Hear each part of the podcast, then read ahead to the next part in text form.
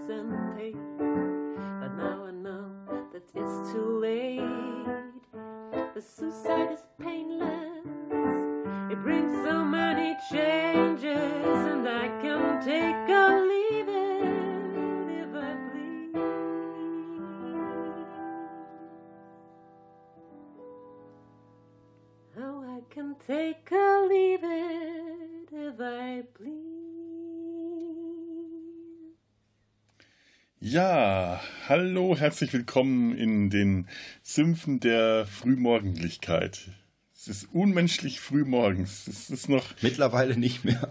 nicht, nicht, nicht mehr ganz, das stimmt. Also nach einer längeren Einrichtungsphase. Äh, hallo Lars. Guten Tag, Felo. Sind wir beide frisch und munter frühmorgens. Es ist trotzdem frühmorgens. Und ja, warum haben wir uns zu so frühmorgendlicher Stunde zusammengefunden? Sag mal. Ja, wir äh, machen jetzt quasi das Spin-off vom Spin-off. Denn bei den Nebensümpflichkeiten hattet ihr ja schon mal Galaxie. Ach, jetzt habe ich schon vermasselt. bei den Nebensümpflichkeiten hattet ihr ja schon mal Barbarella besprochen. Und dann habe ich Felo erzählt, dass es von Barbarella auch ein äh, Rip-Off gibt, nämlich Galaxina. Jawohl, Und das haben wir jetzt uns angeguckt. Galaxina, ga, Galaxina. Lady Gaga, Laxina. La Laxativa klingt eher nach einem Abführmittel. Wir können auch noch eine eigene Anfangsmusik machen.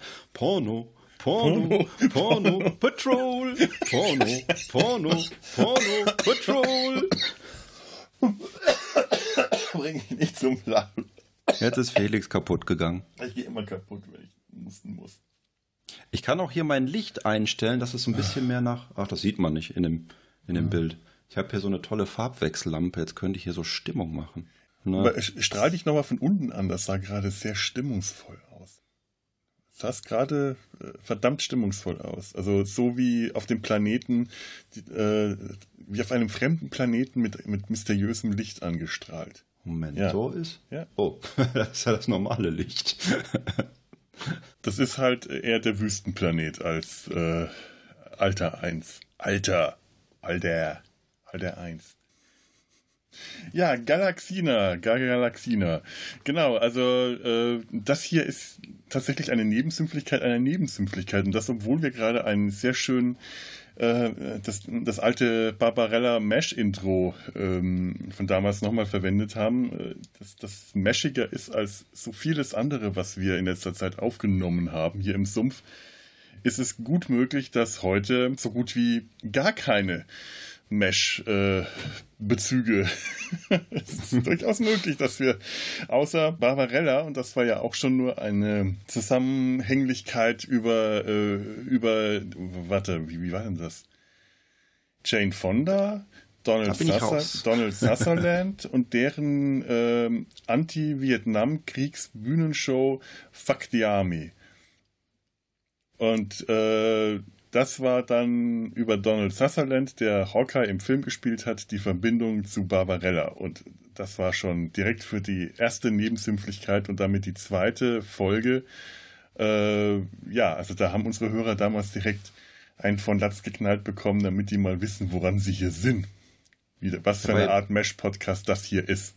Bei Galaxina äh, spielt ja auch ein Asiate mit. Vielleicht war das Vietnamese. Oder Koreaner in dem Fall. In dem Fall von Mesh. Weißt du, wer mitspielt? Der Mann, der beinahe Captain Jean-Luc Picard geworden wäre. Äh, wer ist das von denen? Ähm, das ist äh, Stephen Magd, der spielt ah. Sergeant Thor. Ja.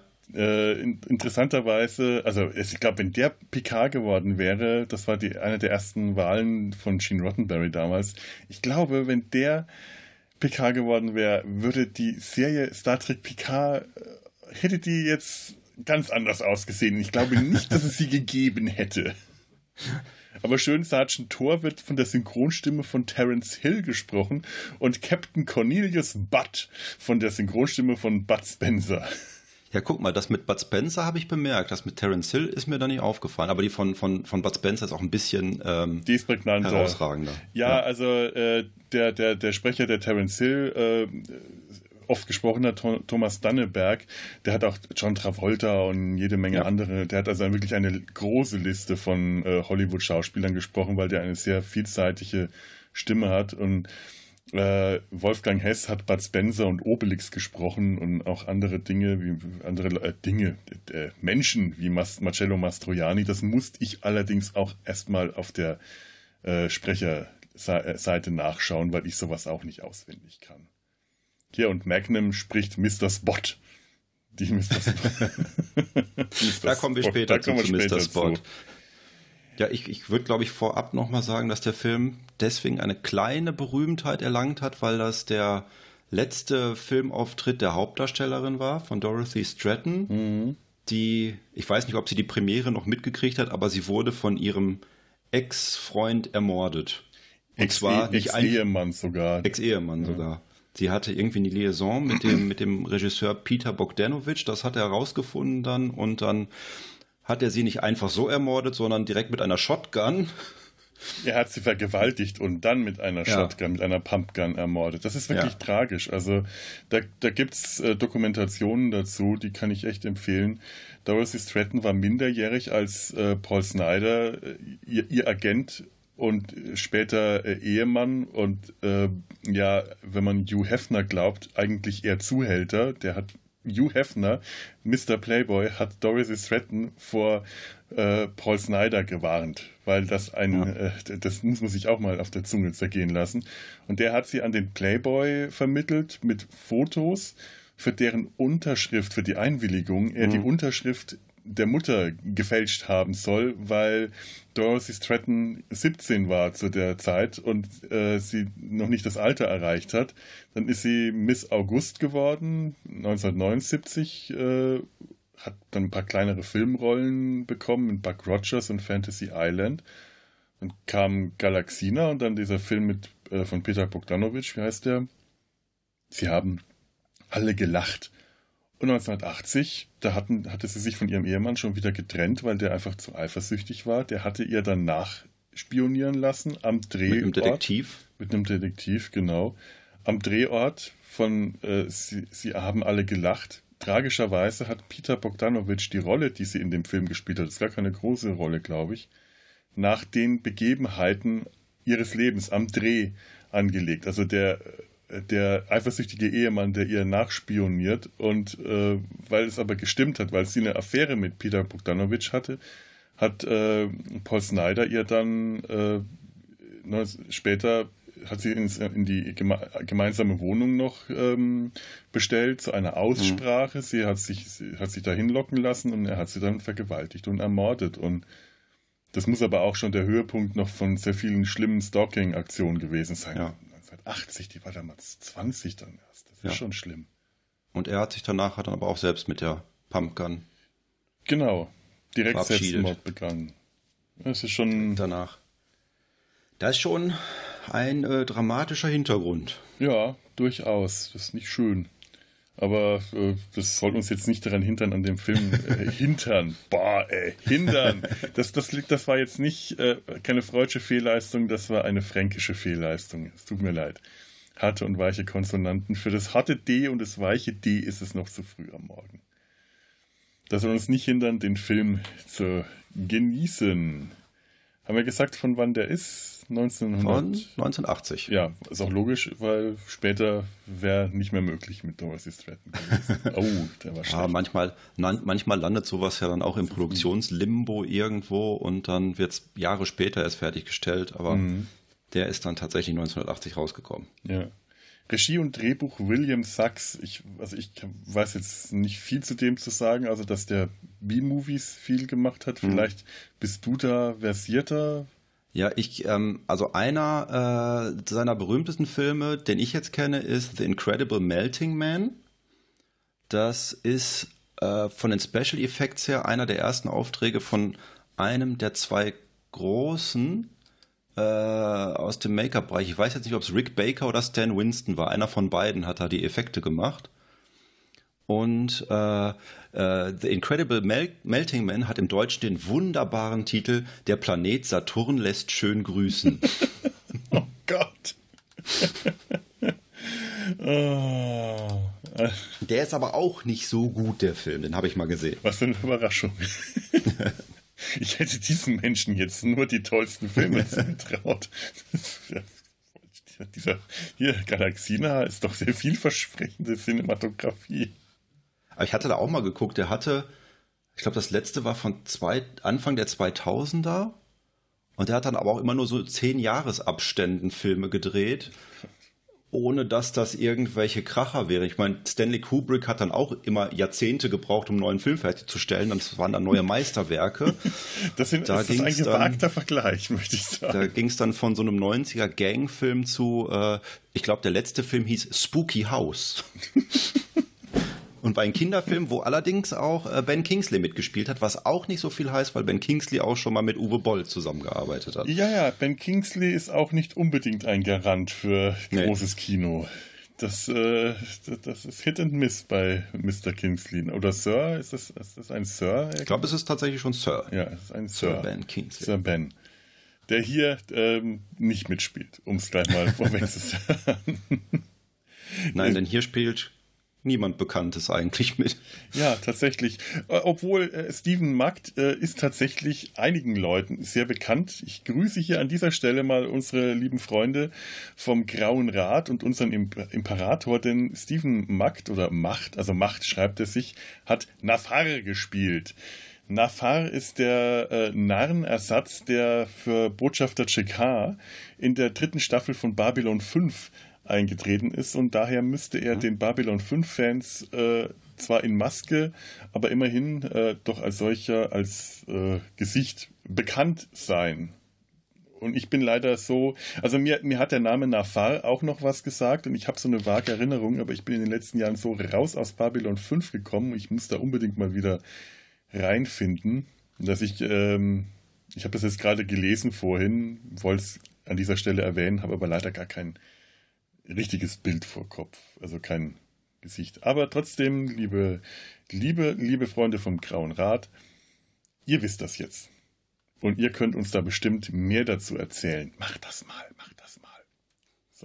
Und ähm, der, der äh, Darsteller von Captain Cornelius Butt kam mir auch so furchtbar bekannt vor. Ja. Aber ich glaube, das liegt eher daran, dass der aussieht wie Jack Lemmon in äh, diesem Film, wo sie dieses Rennen rund um die Welt machen.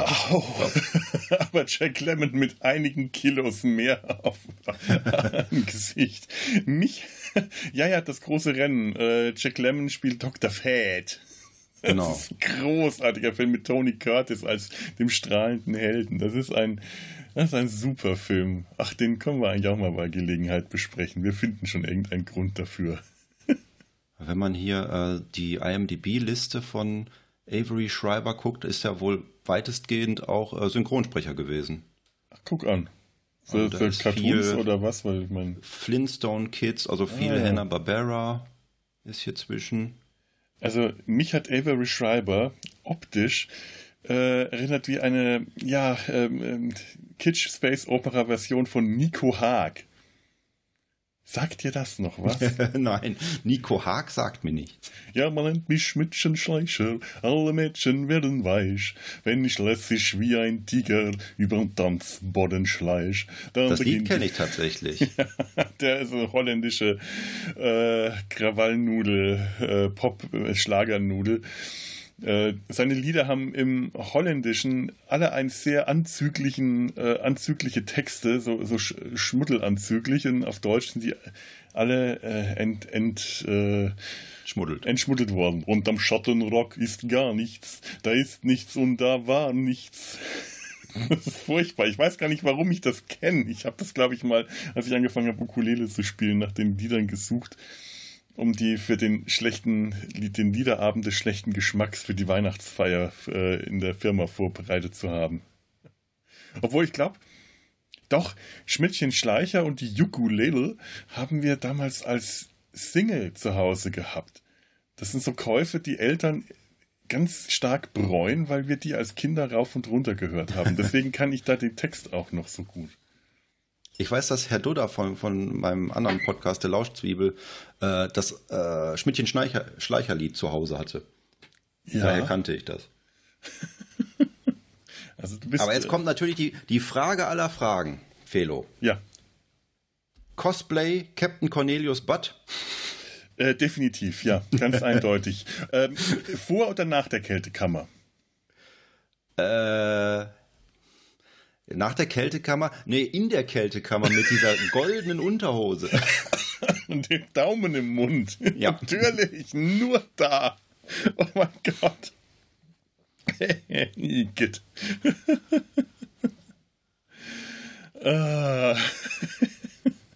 Ja, der sieht wirklich, äh, das ist wirklich eine schräge Figur. So ein dicker Typ mit dunklen Kringellocken, einem Schnauzbart und so einem knuffigen Kn Knautschgesicht, der wird auch so als der lustige Trottel vom Dienst dargestellt. Also das ist nicht unbedingt äh, Captain Picard Captain, ein, ein Captain aller Captain Picard, sondern das ist eher Captain Knotter. Oder äh, ich weiß nicht. Und der ist, ist äh, dann noch besprochen von eben der Synchronstimme von äh, Bud Spencer, aber mit so richtig dümmlichen äh, Tönen. Ja, und äh, die, bei der Synchronfassung hat man auch das Gefühl, dass sie schon gemerkt haben, das wird nichts mehr. Wir geben uns mal keine Mühe. Das ist so eine ganz typische spät 70er Jahre, Anfang 80er Jahre Synchro. Das ist, das ist schon, äh, ich weiß nicht, ich habe nicht nachgeschaut, wer es synchronisiert hat, aber Rainer Brandt würde mich jetzt nicht überraschen oder zumindest ein, äh, ein Anhänger des Brandismus. Übrigens, ja. ähm, kann man mittlerweile seit kurzem auch auf ähm, dem Stream-Kanal eines großen Anbieters, wenn man Prime-Kunde ist, ich verrate jetzt nicht mehr, damit wir keine Werbung machen, ist aber da jetzt im Programm erhältlich, also frei in Anführungszeichen.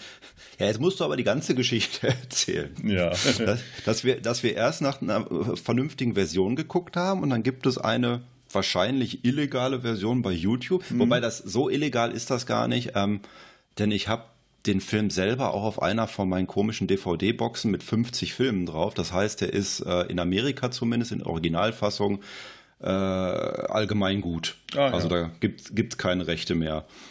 Ähm, bei der deutschen Version weiß ich das jetzt nicht, wie es da aussieht, aber die, die englische Version kann man sich ohne Probleme dann in der schlechten Bildqualität bei YouTube angucken. Obwohl die äh, englische Version, die wir auf YouTube dann gefunden haben, also wir hatten zuerst die deutsche äh, und haben uns das dann beide unabhängig, glaube ich, in der deutschen Schmuddel-Synchronfassung und auch Schmuddel-Bildfassung, weil das ja. eine VHS-Videoqualität hat. Und du hast mir irgendwann dann äh, eine Nachricht geschrieben, schau das doch lieber auf der englischen Fassung an, hast mir einen Link geschickt es ist besser und ich glaube, dann werde ich die Fassung mal bei uns in die Shownote stellen, äh, dass ihr euch das dann auf Englisch mit relativ guter Bildqualität dann äh, anschauen könnt. Das, und als wir das dann hinter uns gebracht hatten, haben wir festgestellt, das gibt es jetzt auch bei Amazon. Toll. Aber exakt an dem Tag ist es rausgekommen. genau an dem Tag. Das ist unglaublich. In der Langfassung, denn die, die deutsche Version ist auch 20, nee, 15 Minuten kürzer ähm, als die englische, weil die haben dann auch gedacht, dann sind wir schneller durch, dann gucken wir halt die deutsche Fassung. Aber um ein Beispiel zu nennen, ganz am Anfang hat man halt so das typische ähm, Weltraum und dann fliegt das Raumschiff so äh, über die Kamera hinweg. Mhm. Den gesamten Bildschirm lang. Und in der deutschen Fassung, die wir erst geguckt haben, hat man nichts gesehen. Und in der englischen Fassung hat man sich gedacht, ach guck mal, so sieht das Raumschiff aus. Das dachte ich mir dann auch. Gut, man hat aber auch schon deshalb nichts gesehen, weil man einfach keine Details erkennen konnte. Nee. Man konnte zum Beispiel nicht erkennen, dass sich dieses Polizeischiff, auf dem die sich befinden, am Anfang hinter einem Asteroiden versteckt, auf dem ein kleines Werbebanner, also ein Plakat angebracht ist, so wie sich Streifenwagen ja. gerne hinter solchen Werbeschildern äh, auf amerikanischen Highways versteckt halten. Doch, das, Das Banner habe ich tatsächlich gesehen, aber du konntest halt nicht erkennen, was drauf stand. Ach so, ja, ich habe nicht mal das äh, Banner glaub, erkennen war, können. War wieder einer der wenigen lustigen Ideen des Films, äh, nämlich äh, war es ein Plakat für Earth Cola, weil Earth Cola wohl im Jahr 3008 eine besondere, besonders teure äh, Spezialität ist. Ja, stimmt, das habe ich öfter mal im äh, Film wahrgenommen. Ja, auf jeden Fall, die stelle ich mal äh, bei uns auf die Seite. Und ähm, wie wär's, Lars? Du hast eine Inhaltsangabe vorbereitet. Dann erzähl uns genau. doch mal, was in dem Film so zu sehen ist. Ich hatte erst Probleme, den Inhalt zusammenzufassen, weil es gab ja nicht so viel. Captain Cornelius Budd, seines Zeichens Raumschiffkapitän und Weltraumfips Asmussen, schimpft sich selber Oberwachtmeister bei der intergalaktischen Polente. So tuckert er zusammen mit einem grenzdebilen Cowboy, einem Muskelmacho und was er sonst noch so Crew nennt, in einem schäbigen Kahn, der aussieht, als hätte man ihn in einer hoch hätte man ihn einer hochentwickelten Krötenrasse geklaut und dann zwei Jahrhunderte verrotten lassen, durch die unendlichen Weiten. Doch der Film heißt ja Galaxina und die gibt es auch. Ihres Zeichens Steuercomputer in Blondinengestalt, ausgestattet mit zwei besonders großen Rechenkernen, weswegen die halbe Mannschaft ein Auge auf sie geworfen hat. Du warst nicht fertig. Zum Glück besitzt die Gute neben einem Dienstmädchen-Outfit aber noch ein Hashtag MeToo-Schutzschild zum Fingerverbrutzeln. Man freut sich bereits gemeinschaftlich auf das Ende einer siebenjährigen Routinestreife, als der Chef der Weltraumpolizei selber sich meldet, um die marode Mischpoke erneut mit einem Auftrag zu beglücken. Auf dem 27 Jahre entfernten Planeten Altar 1 wurde der sagenumwobene blaue Stern gefunden. Ein Mineral, welches als unendlicher Energielieferant dienen kann, so sagenumwoben, dass das Universum ihm einen eigenen Jingle gegönnt hat. Watt und Konsorten begeben sich missmutig in Kryoschlaf, während Galaxinchen sich das Sprechen beibringt, will sie doch so gerne Sergeant Thor, dem Bordschönling, ihre Computerliebe gestehen. Im Folgenden landet die Infinity inklusive Inhalt in hübsch regelmäßigen Abständen immer wieder in brenzligen Situationen, trifft fiese Außerirdische, landet im Wilden Westen und macht einen Abstecher zu einem Space-Bordell. Man gönnt sich ja sonst nichts. Ob die selbstbetitelte Pornopatrouille am Ende den blauen Stern oder Galaxina die große Liebe findet und ob der Zuschauer am Schluss unter Gehirnschmerzen zusammenbricht, man wird sehen. Dankeschön. Ich habe schon überlegt, das mit, der, äh, mit dem Katsu selber zu spielen, aber das klingt nicht so schön.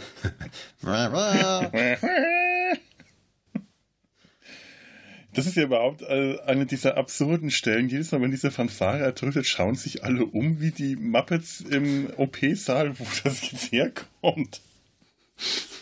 Hä? Was? Wie? Wo? Was ist jetzt? Ja, sie haben's. Sie übertreiben es ja, aber sie übertreiben es nicht genug mit der Fanfare. Denn es gibt ja, glaube ich, die, die, die Comedy-Regel, ab 13 Mal wiederholen ist es wieder komisch. Ja, sie übertreiben halt leider alles nicht genug. Sie übertreiben es, aber gerade so, dass es jetzt noch nicht. Weißt du, wenn sie es einfach noch viel, viel mehr übertrieben hätten, wären sie irgendwann bei, äh, vielleicht nicht qualitativ, aber quantitativ bei Mel Brooks angekommen. Und ja. so ist das Ganze halt gerade nur so, so, ein bisschen gequält. Komisch. Es ist ja. schon komisch, aber es funktioniert für mich noch nicht so richtig als, als, als Booth, sondern nur als, ähm, äh, trashige Comedy. Aber du hast noch nicht so dieses, äh, so dieses Vollparodie-Gefühl. Du hast nur so dieses so halbherzige Parodie-Gefühl. Trotzdem ist der Film, ähm, der mag zwar inhaltlich äh, etwas hohl sein, mehr als hohl, aber ich finde optisch ist der toll. Da gefällt er mir. Auch wenn die Aliens mit ihren Masken alle nicht richtig sprechen können und so, aber es ist alles irgend, sieht alles gut aus. Die, die Aliens, die Raumschiffe, die Sets, das, das funktioniert. Und das ist auch De schön. Deswegen habe ich ja gesagt, guck dir lieber die englische Version ja. an. Äh, ich werde auch meine Letterboxd-Kritik äh, noch um einen halben Stern dann erweitern, weil wenn man Sachen sehen kann, ist der Film tatsächlich ein bisschen besser. Ja, ja, das stimmt. Also das, die Raumschiffe sehen ja wirklich äh, schick aus. Die sind, finde ich, äh, gut gemacht. Die sehen witzig aus und stylisch und haben viele nette Details. Und dieses Raumschiff, das sie da am Anfang verfolgen, dem sie da hinter dem Asteroiden auflauern, mit dem bösen äh, ich, ich den, Aldrich. Aldrich vom Moldrich. Ich dachte da an Ork vom Morg.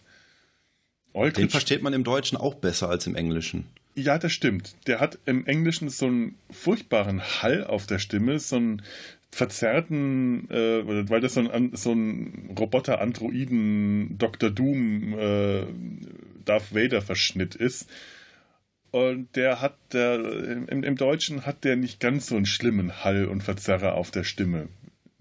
Der ist schon, äh, und, und der hat ein Raumschiff, das, ähm, als ich das in der schlechten Bildqualität ge gesehen habe, dachte ich erstmal, das sieht aus wie eine Zunge, wie eine fliegende.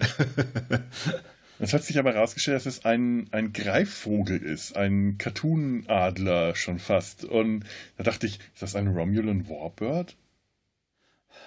Ich fand das so aus wie eine Mischung aus Adler und Marienkäfer, weil der halt so, ein, so einen riesigen Buckel hinten hat. Ja, stimmt.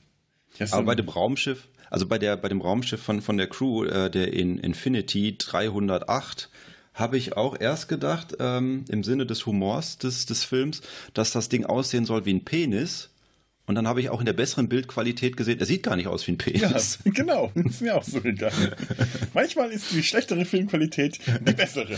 Da sieht man Penisse. Aber in der besseren Filmqualität sieht man Brüste besser.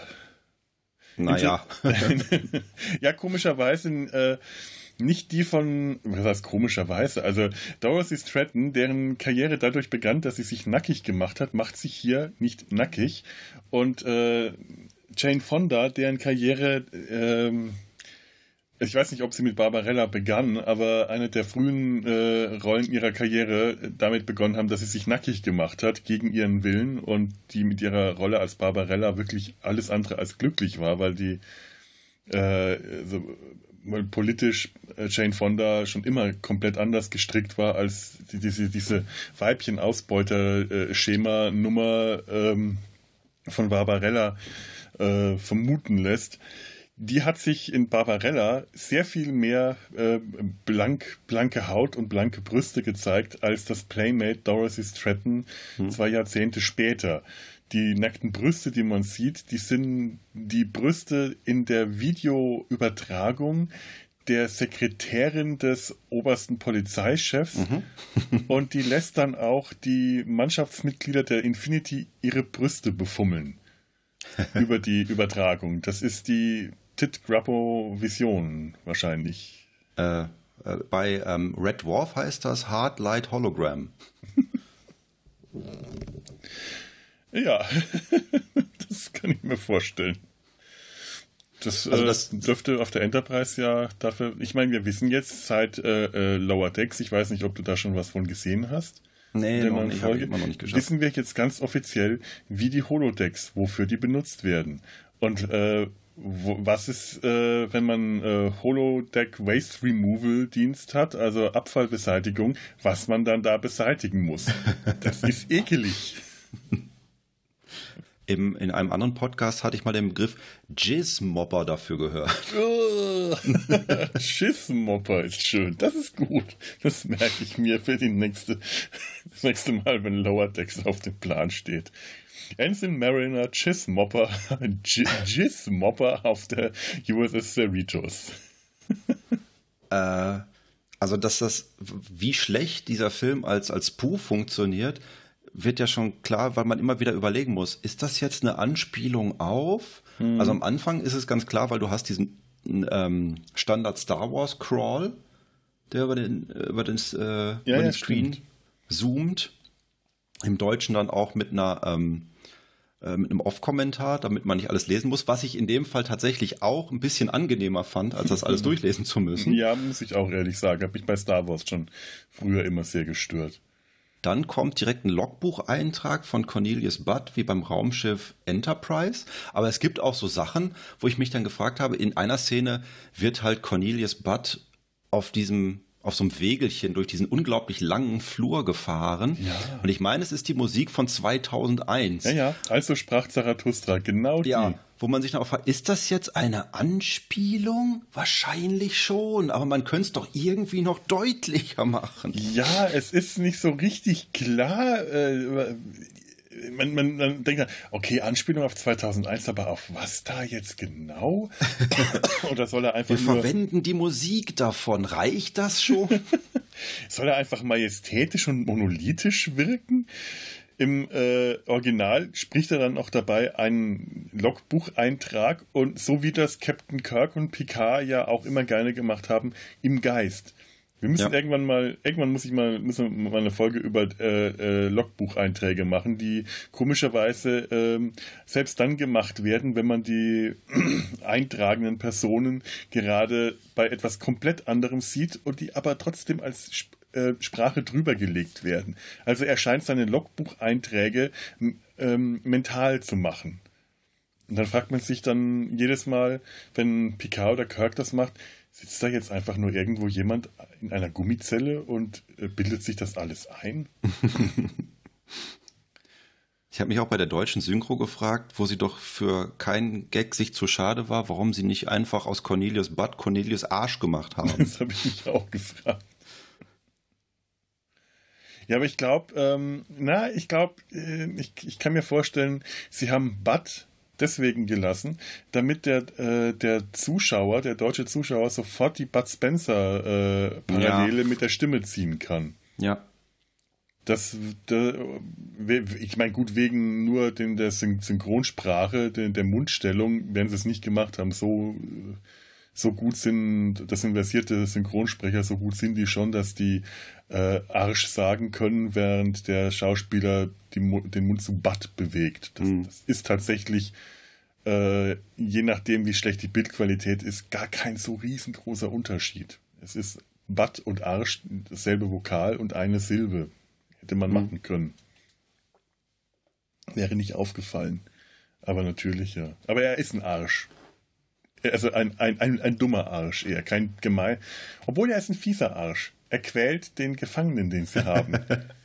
Aber er mag ihn auch irgendwie.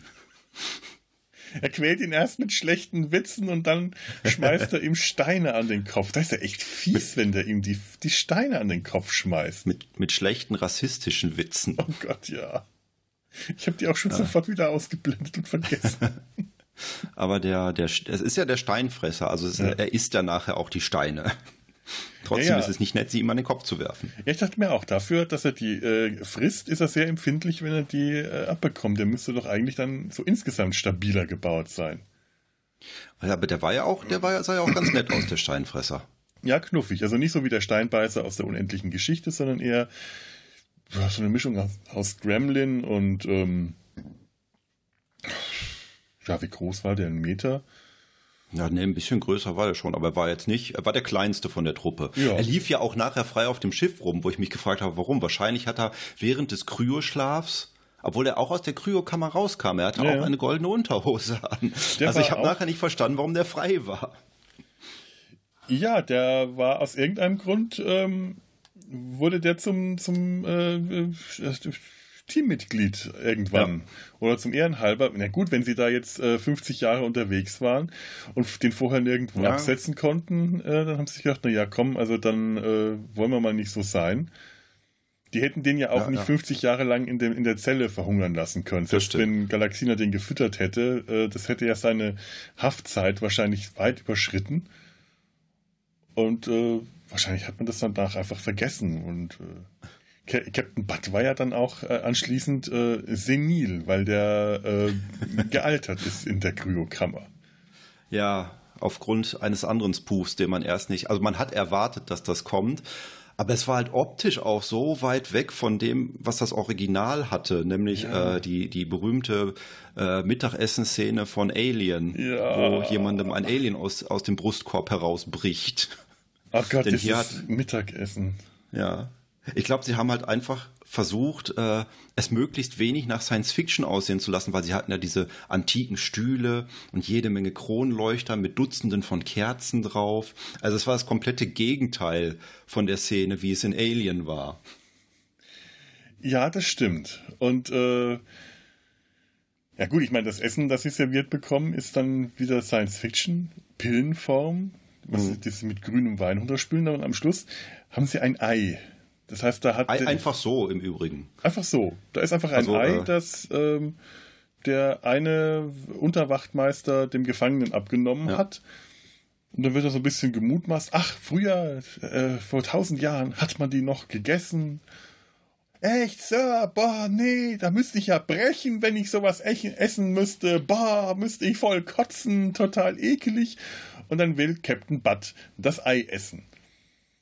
Das ist ein bisschen ja, also äh, das zeugt von wenig Intelligenz, einfach so ein fieses, grünes, möglicherweise tausendjähriges, denn so sieht's aus, Ei zu essen. Und das, was er da rausschlürft, sieht auch eher nach tausend Jahren, äh, Jahre alten grünen Schleim aus. Das ist so ein dunkelgrüner, dicker, dickes Ei mit einer sehr dicken Schale, das er dann aufschlägt und den Inhalt, der das Ei scheinbar auch nicht komplett ausfüllt, was auch eher darauf deuten lässt, dass das so innen schon zusammengeschrumpft ist und nicht mehr frisch ist, in sein Glas kippt. So dunkelgrüner Glibber und den schluckt er dann runter, erst genüsslich und dann fängt er an dran zu ersticken. Und, und dann, statt eines Heimlichgriffs, fangen seine äh, Crewmitglieder an, ihn zu vermöbeln. Aber, ja, du musst ihm eine reinhauen. Ja, aber wenn ich da nicht degradiert, nö, nö, das, das geht schon gut. Ja, dann, dann hauen wir dem Alten mal die Fresse blau oder so, ey. Und dann prügeln die auf den ein, statt dass sie wenigstens irgendwo da reinschlagen, dass das Ei wieder rausgedrückt wird, schlagen sie ihm einfach die, die, die Fresse ein. Und während er irgendwann auf dem Tisch liegt, die auf den Einschlag, und irgendwann spuckt er dann dieses Ei spuckt er dann was aus und das ist dann so eine kleine Alien-Larve. Mhm. Sieht eher wie ein Insekt aus und krabbelt schnell davon. Das müsste auch die aktuellste Anspielung sein, oder? Ach nee, Star Wars war ja auch relativ kurz vorher. Aber ich meine, Alien wäre doch von 79. Ja, das stimmt. Ja. Also ich kann mich jetzt äh, mit der Zahl bin ich jetzt nicht, Zahl bin ich nicht firm, aber von der Zeit her müsste das eigentlich das aktuellste sein, ja. Ja, dieses kleine Alien äh, tapst dann auch auf dem Schiff herum, wächst immer mehr. Und äh, während die Mannschaftsmitglieder in der Kryokammer sind, ähm, kommt so angeschlichen, sieht den Captain und tippt dann an der, an den, an der Schalltafel von Captain Butts Kryokammer herum. Genau. Und man kuschelt sich zu ihm, weil es ihn für seine Mama hält. Ach, stimmt, das kuschelt sich da rein. Das habe ich nicht so mitgekriegt. Und dann geht die nicht mehr richtig zu und spontan ist Captain Butt 27 Jahre älter, wenn er wieder rauskommt. 27 Jahre älter und auch mit Haaren, die 27 Jahre lang gewachsen sind. Aber und glaub, 27 Jahre dümmer. Und 27 Jahre dumm. Ja, der ist senil. Der, gut, er war vorher auch nicht intelligent. Das kann man jetzt leider echt nicht sagen. Seine Fingernägel sind übrigens nicht gewachsen, glaube ich.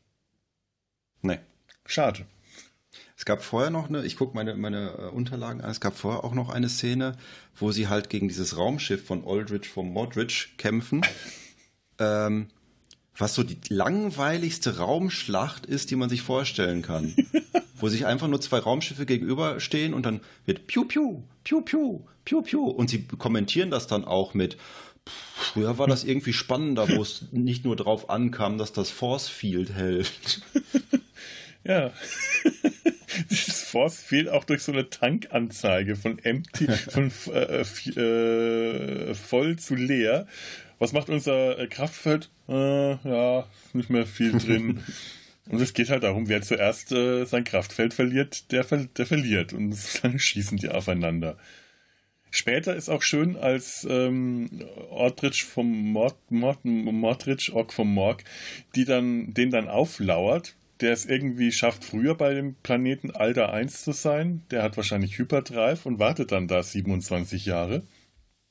Cornelius Bud mag Hyperdrive, all die bunten Farben. Ja, hätte er auch gerne. Fast so schön wie, und dann dachte ich, ja, wie was? Die Enterprise, das haben sie dann weggelassen. Äh, Aber Aldrich von Mordrich kann tatsächlich eine Anspielung auf Morg von Org sein, weil das 78 gestartet ist. Ja. Ja, weißt du, du fängst dann, du wirst dann auch paranoid und versuchst dann zu erkennen, ob das irgendwie noch weitere versteckte Witze sind, die nicht zünden. Bei dem Force Field habe ich nämlich auch gedacht, das hätte jetzt irgendwas mit Star Wars zu tun. Das ist gut möglich, weil da äh, hast du ja äh, ganz gerne mal, äh, dass, das, äh, dass das Kraftfeld äh, nach einem Schuss schon auf 30 Prozent runter ist und dann aber noch erstaunlich viele weitere Treffer einstecken kann. Also da ist das ja ständig. Ich frage mich auch immer, die, die erste Enterprise, also ich meine jetzt nicht die TV-historienmäßige erste Enterprise, also die von Kirk, sondern die Star Trek äh, In-Universe-Historien erste Enterprise, die von äh, Captain Archer. Die hat eine äh, Hüllenpolarisierung. die hat also erstmal eine stabile Hülle und dann ist die Hülle polarisiert, sodass die Treffer gut wegstecken kann. Die hat noch nicht das Kraftfeld. Und die späteren Enterprises haben alle ein Kraftfeld herum. Aber ich denke mir immer, die verlassen sich so dermaßen auf dieses Kraftfeld, dass die Hülle selber scheinbar nicht mehr verstärkt ist. Wenn das Kraftfeld mhm. erstmal aus ist, ist das Schiff, äh, ist die Enterprise und die anderen Schiffe der Föderation komplett hilflos. Man hat es in Star Trek 2 gesehen, da haben die vergessen, ihr Kraftfeld hochzufahren. Und Khan, der ihnen, ihnen auflauert in dem anderen Föderationsschiff, das er gekapert hat, ballert einfach mal durch die Hülle durch. Die ist überhaupt nicht stabil. Das ist wie, wie Pappe, wie, wie Alufolie. Und ich denke mir, das kann doch nicht sein. So, eine, so, ein, so, ein, so, ein, so ein Kraftfeld, das ist Technologie, die versagen kann. Und vor allem, wenn das Kraftfeld so schnell auf 30 Prozent ist, und komischerweise immer 30 Prozent, zumindest kommt mir das jetzt so vor. Es, ist, es sind immer 30 Prozent. Ich sage das jetzt, weil es stimmt. Und wenn ich das sage, muss es stimmen weil ich Podcaster bin und damit bin ich allwissend, allmächtig und sehr sexy. Das wird man automatisch, wenn man Podcast vor allem, hört. Vor allem sexy.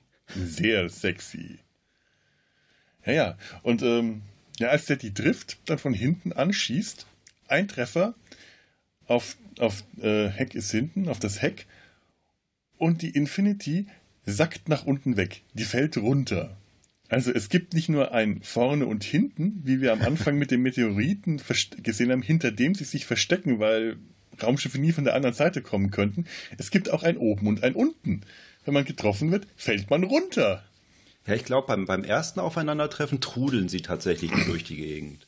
Beim zweiten Mal, als sie dann wirklich zufälligerweise auch auf dem richtigen Planeten landen, auf den sie überhaupt, äh, zu dem sie überhaupt hin wollten, dann äh, fallen sie tatsächlich nach unten auf den Planeten. Naja, sie waren ja schon auf äh, Bahn, auf, auf Kurs zu dem Planeten, sind dann da aus dem Hyperdrive, äh, aus dem Kälteschlaf geweckt worden und der andere wollte ja vermutlich auch zu dem Planeten. Der hat ihnen ja am Anfang nicht sagen wollen, wo es hingeht. Wo wollen Sie hin? Verraten Sie uns Ihre Mission. Nein. Äh, Im Englischen tut er das tatsächlich. Ja? Er sagt, er ist auf Mission zu Alter 1. Ah, Habe ich mich nämlich auch gefragt. Hat er das im Deutschen gesagt? Nee, nee, im Deutschen hat er es nicht gesagt. Sagt er nur friedliche Mission oder so? Ich bin auf einer friedlichen Mission unterwegs. Wollen Sie uns auch verraten, wohin? Nein. Nein. Als der den dann aufgelauert hat, war ich tatsächlich auch überrascht, dass der überhaupt nochmal aufgetaucht ist der ist am Anfang einfach so besiegt worden und vergessen worden. Die haben den ja nicht irgendwie danach festgenommen. Ja, aber aber er hat sie auch besiegt und dann einfach liegen lassen. Ach stimmt, er hat, der hat, hat das Force Field zerstört und dann ist nichts mehr passiert. Dann ist er, glaube ich, einfach abgehauen und hat sie dann zurückgelassen. Stimmt, das war ja gar nicht so. so dann hat man das. nämlich die, äh, die zwei letzten Mitglieder der Crew kennengelernt, die im, ähm, unten im Maschinenraum repariert haben. Oh nämlich den Chinesen und den Schwarzen mit den Flügeln. Mit den Fledermausflügeln und den spitzen Spockohren. Und der Chinese, das ist, das ist schmerzhaft in der deutschen Synchro. Den spricht wie Chineseln so sprechen. Und sagt ich immer seltsame Sprichwörter auf. Oh. Ja, ich habe den aber auch in beiden Synchronisationen oder in beiden Versionen habe ich den nicht verstanden. Der ist auf, auf Englisch auch nicht viel besser. genau. Stimmt. Ist der genauso rassistisch. Oh, das ist übel. Und der macht auch gar keinen Sinn im Film. Nö, der macht ja nichts. Der sitzt nur da, raucht aus seiner kifft. Pfeife und kifft, ja, und sagt Sprichwörter auf, die seinen Kollegen so nerven, dass er, äh, als sie später aus, der, aus den Kältekammern steigen und er, der Chinese, als erstes ein Sprichwort aufsagt, sein Kollege sofort in die Kältekammer zurücksteigt. Das, der, also der eine ist also der Techniker und der andere ist da, sitzt neben dem Techniker. Ja. Ja. Und der Techniker ist eigentlich auch nur da, damit man den Alibi-Schwarzen im Film hat. So, so in etwa, ja, so habe ich das auch. Denn außer, dass die halt am Anfang etwas reparieren und später da sind und rumnöhlen und äh, die Mannschaft macht ja auch irgendwie nichts außerhalb, groß außerhalb von dem Schiff, außer eben ähm, äh, Sergeant Thor und sein äh, junger Kollege Wachtmeister Buzz. Bass, Bass, ja, so ein junger Typ vom Land mit Cowboy-Strohhut und beide mit so, ja. so, so Mähnen auf dem Kopf, so, so 80er, 70er, 80er Jahre, so spät 70er Jahre Friesen eigentlich. Noch nicht 80er ja. Jahre, kein Fukuhila, sondern eher die, ich weiß nicht, die, die Beachies lassen noch, äh, noch grüßen. Ja, und, und Sergeant Thor hat halt auch massiv ein Auge auf Galaxina geworfen. Ich wollte gerade, als du massiv äh, sagst, habe ich an andere Dinge gedacht. Ja, also der ist, ist scharf auf die, was man ja irgendwie auch verstehen kann. Die sind da sieben Jahre im All und was gibt man denen als äh, Bordandroiden eine, äh, eine Sexbombe? Das ist, äh, da ist Ärger irgendwie vorprogrammiert, aber sie hat ja wirklich diese äh, Don't Touch Me äh, Kraftfeldfunktion. Genau. Dann kriegt man einen gewischt. Und das scheint ihn nicht so sehr zu stören. Er, er drückt ja auch erstmal er drückt ja auch einen Kuss auf und kriegt so einen richtigen äh, Stromschlag, äh, Orgasmus eigentlich. Der wirkt, der wirkt eher, als äh, ob er das. Er sagt ja auch, es, es, ist mir egal, dass ich einen gewischt kriege, wenn ich dich küsse. Ich muss dich einfach küssen. Und dieses, diese arme äh, Androidin wird immer als Roboter, äh, Roboter bezeichnet. Das ist falsch. Ähm, und warum das falsch ist, äh, wenn ihr das wissen wollt, dann hört euch die, äh, hört euch Trekkipedia an, die Folge Gefühlsecht von Tanja und Peter. Den Podcast empfehlen wir hier mal wieder mal, einfach weil er gut ist. Die beschäftigen sich da mit den Unterschieden zwischen Androiden, Robotern und dem, dem Sein von Androiden. Liebe Tanja, lieber Peter, habt ihr diesen Film gesehen? Was ist eure Meinung zu der Androidenfrau?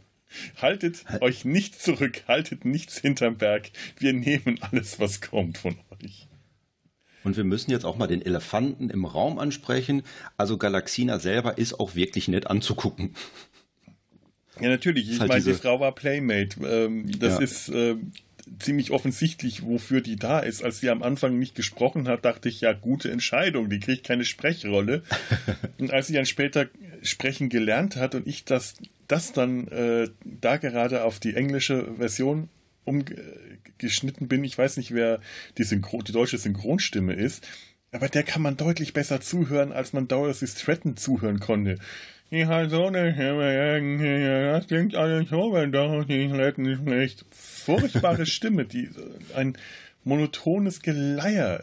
Also wirklich keine Schauspielerin, so tragisch ihr persönliches Leben war, aber äh, das hat sie leider äh, als Schauspielerin qualitativ ja, nicht aufgewertet. Sie war ja auch jung und es hätte ja noch was aus ihr werden können. Da fängt man schon mal mit einer Rolle an, wo man ein Android oder ein Roboter ist, so wie Arnold Schwarzenegger. Oh, das sind jetzt aber harte Vergleiche. Du meinst, sie wäre irgendwann Gouverneurin von Kalifornien geworden. Und ich hätte auch gerne Arnold Schwarzenegger in einem hautengen silbernen Suit gesehen. Bäh. Ja, okay, hätte ich tatsächlich gerne. Äh, ich glaube sogar Arnold Schwarzenegger hätte sowas gemacht. Ich glaube auch, dass seine, äh, also wenn man sich so überlegt, was der so alles gespielt hat, wäre das noch nicht mal viel schlimmer gewesen. Hauptsache, er hätte seinen Körper vorzeigen können. Da war der ja in jungen Jahren. Ich meine, der war, äh, äh, was war, der war Bodybuilder, der war auch Bodybuilding-Model. Ich, ich, hab, ich bin jetzt gerade bei Arnold Schwarzenegger etwas äh, kalt vor. Ich, ich, ich kenne seine Karriere nicht wirklich, aber ich weiß, dass er als Herkules in New York angefangen hat. Ja. Das müsste seine erste Rolle gewesen sein. Und da hat er bestimmt nicht mehr angehabt als hier Galaxina in diesem Film. Nur vielleicht nicht so glitzernd. Aber ich muss schon sagen, äh, dass Galaxina zumindest eine Entwicklung in dem Film durchgemacht hat.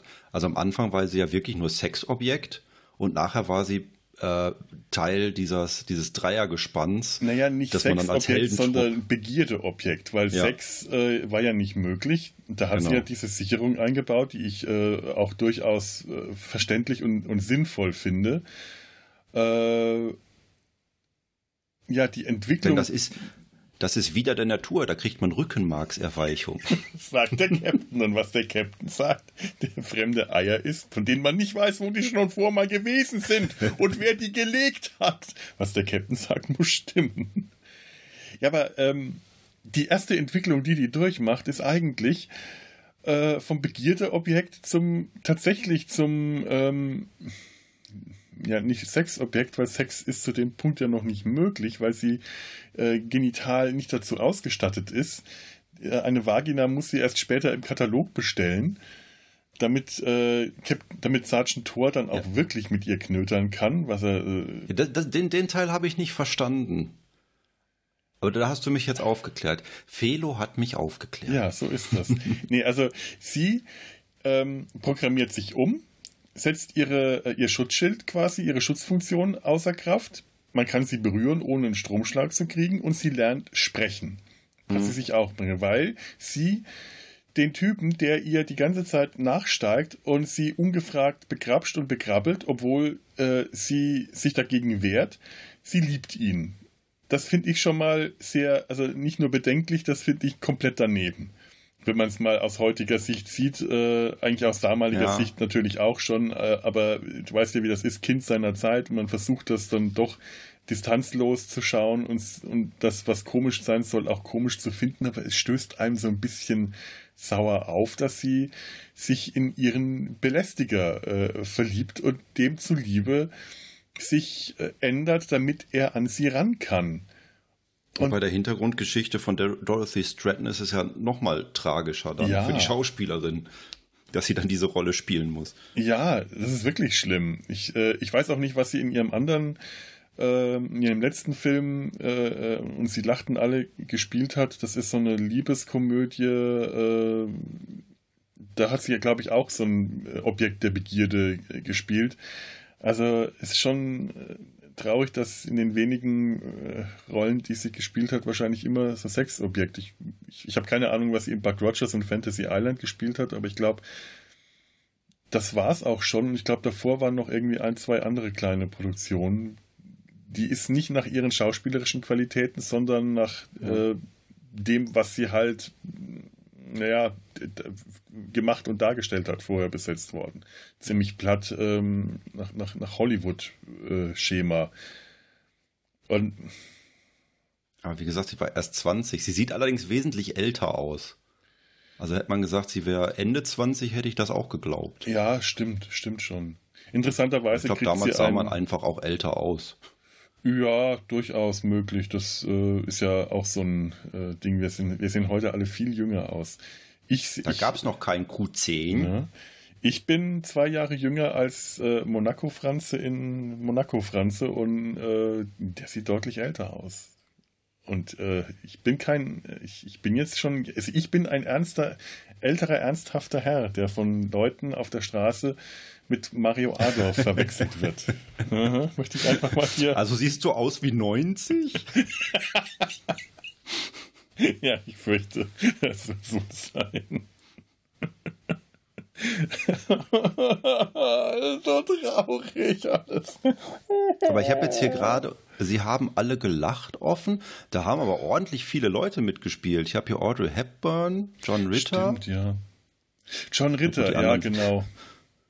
Das, das war wohl der, der, der sich äh, in die äh, Figur verliebt, die Dorothy Stratton gespielt hat. Ich habe dann nur mal so eine Szene auf, in, in so einer äh, Rollschuh-Disco gesehen, die witzig, aber auch, auch schmerzhaft anzuschauen war. Fremdschammäßig. Wobei die Inhaltsangabe ganz lustig klingt. A madcap private eye caper about a team of detectives who are following and are being followed by a group of beautiful women. Okay, ja, das ist. klingt sehr verwirrend. Und es klingt tatsächlich ein bisschen nach der Geschichte von Dorothy Stratton, ja, von einem. Ja, das oh, auch. Scheiße. Aber ich glaube, den, ähm, das ist ja, das ist, ähm, ich weiß nicht, wie, nennt, wie nannte man das damals? New Cinema, also diese äh, neue Art zu filmen, die in den 70er Jahren aufkam, äh, Harold und Maud und äh, Filme, die so ein bisschen nach dem, dem Schema, das man so äh, vorher in Hollywood hatte, einfach äh, gegengewirkt und aufgebrochen haben. Und der müsste da auch noch dazu gehören, als einer der letzten Filme, der dieses New Cinema vertreten hat. Und die sind ja schon spannend zu sehen. Die, also vielleicht schaue ich mir den irgendwann mal an. Es, äh, es interessiert mich jetzt einfach. Dorothy Stratton wird ja hier im Film mit äh, Introducing äh, am Anfang des mhm. Films ähm, angekündigt, was ich, mich zuerst gewundert hat, weil ich dachte, es ist ja gar nicht ihre erste Rolle, aber es ist ihre erste Hauptrolle. Mhm. Schon ähm, tragisch, dass das dann auch äh, ja, die letzte oder zumindest vorletzte Rolle war. Traurig. Ja, aber stimmt, sie entwickelt sich ja dann äh, noch weiter. Sie wird äh, alleine losgeschickt, nachdem die äh, Infinity auf dem Planeten gelandet ist, weil alle Whiplash haben, also Schleudertrauma, und das muss behandelt werden. Und da kann man nicht auf den Planeten gehen, also muss die einzige, die kein Schleudertrauma abbekommen hat, äh, und die, die, die lamentieren auch alle, oh, wir werden die Firma verklagen, oh, oh, oh, dann werden wir reich. Und sie muss dann alleine losziehen. Auf einem Planeten, der einfach nur geil aussieht, oder? Oh, das war das Schlimmste überhaupt in einer bildqualitativ unfassbar schlimmen Version dieses Films. Und selbst in der guten Version sah es total schlimm aus. Ja, ja, da habe ich dann, äh, das war auch wirklich der Punkt, wo ich mich entschieden habe, äh, jetzt ab sofort bitte nur die gute Qualität schauen, weil es war nicht zu ertragen. Obwohl ich den, äh, den Kniff das alles einfach auf so einen Rotfilter, so einen komischen Rotfilter drüber zu legen und dadurch eine ganz normale Landschaft zu einem Alien-Planeten werden zu lassen und zu behaupten, das liegt an den UV-Strahlen, die äh, Son Sonnenstrahlen, die sehr viel Infrarotstrahlen, bla bla bla haben und alles rot erscheinen lassen. Was übrigens nicht politisch gemeint ist. Aua. ich finde das aber eigentlich ganz clever. Also wenn es ich habe mich da auch sehr dran gewöhnt. Ich hatte auch das Gefühl, dass die Klamotten, die die angehabt haben, extra danach ausgewählt werden, dass die, wenn äh, die auf dem Planeten sind und mit diesem Filter, dass die dann noch röter wirken, als sie eigentlich, mhm. eigentlich zu sehen sind. Also ich finde das ein cleverer Kniff, weil du hast einen äh, Alien-Planeten, ohne dass du äh, Alien-Kulissen äh, bauen musst. Du musst keine fremdartigen Pflanzen bauen, du musst keine Felsenlandschaften künstlich bauen. Du kannst einfach eine ganz normale Landschaft nehmen, legst den Filter drüber und bist auf einem fremden Planeten. Und nachts ja. hast du dann wieder normales Licht. Das keinen Sinn macht, aber äh, bitte, wer sucht schon nach Sinn? Ja, wenn die Sonne untergegangen ist, die dann kein Infrarotlicht mehr sendet, keine Ahnung. Ja. Aber der, das erinnerte mich auch an äh, meine Jugend mit Herrn Dudda, wo wir immer losgezogen sind mit der Videokamera irgendwas aufnehmen. Ach, übrigens, da hatten wir nämlich wir auch haben äh, 11.03 Uhr verpasst. Oh, dann kann es nicht so laut gewesen sein. Nämlich um 11.03 Uhr geht hier im Hinterhof bei mir immer ein Digitalwecker los für vier Minuten, seit Jahren, jeden Tag. Und äh, ich hatte das Fenster gekippt. Vielleicht hat man es äh, irgendwo ganz leise gehört. Ich werde es nicht rausmischen. So. Und, äh, Herr ähm, Dutta, wolltest du Genau, sagen? da waren wir auch immer mit, mit der Kamera unterwegs und äh, hatten etwas, das nannten wir die Tricklinse, was auch nichts weiter war als irgendwelche farbigen Folien, die man halt vor die Linse der Kamera gehalten hat, wodurch man dann Teile des, des farbigen Lichts rausfiltern konnte. Damit hast du relativ schnell relativ seltsame Ergebnisse erzielt. Irgendwie, dass alles nur noch weiß und grau mhm. aussah und der Himmel grün war und so. Also das ist das Billigste, was du machen kannst in dem Fall. Wahrscheinlich haben die das hier auch so gemacht und das gar nicht in der Postproduktion geändert, sondern direkt äh, einen Filter ja, vor die Kamera das gehalten. Ich nicht. Ja. Da gab es keine Postproduktion. Konnte man auch eine alte, ausgediente äh, Wildwest-Kulisse nochmal verwenden. Ja, großartig. Und das Batmobil. Hast du das, das Batmobil? In der Westernstadt steht ein Batmobil rum, das auch von den Aliens, äh, die, die, sind irgendwie die ganze Zeit am Fuhrwerk. Also das alte Batmobil, nicht das von Tim Burton, das gab es ja damals noch nicht, sondern das aus den 60er Jahren aus der Fernsehserie. Das sieht man sehr oft und ich habe mich da sehr drüber gefreut. Ja, in der Trivia steht auch, wenn man genau hinguckt, kann man es erkennen und man kann es eigentlich nicht übersehen, ja. außer in der schlechten deutschen Version. Also man kann es nicht nicht erkennen, man muss nicht genau hingucken, man muss schon weggucken oder eben eine alte ja. durchgenudelte VHS-Fassung gucken. Ist auch schön, als das Batmobil ins äh, Bild kommt, äh, wird dann gerade so ein Text gesagt, nur der Abschaum, der allerübelste Abschaum strandet hier auf diesem Planeten. Ja, Batman und Robin, würde ich jetzt unterstreichen. Aber du bist jetzt auch schon sehr weit vorgeprescht. Wir haben zumindest einen großen Abstecher der Crew übersprungen und eine Sache wollte Ach ich Gott, noch erwähnen. ja, Pornopatrouille. Ja, richtig.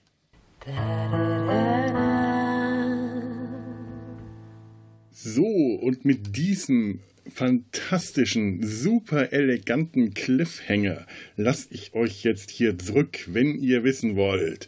Was macht die Crew auf Pornopatrouille?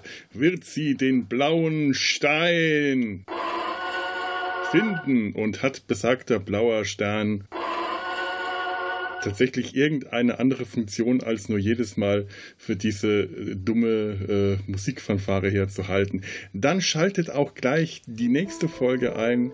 Die könnt ihr hier in der Enervision Mediathek hören. Viel Spaß. Tschüss.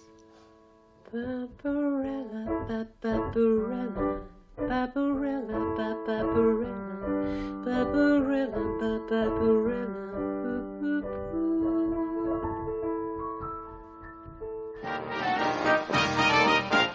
Eine Produktion des Podcast Imperiums.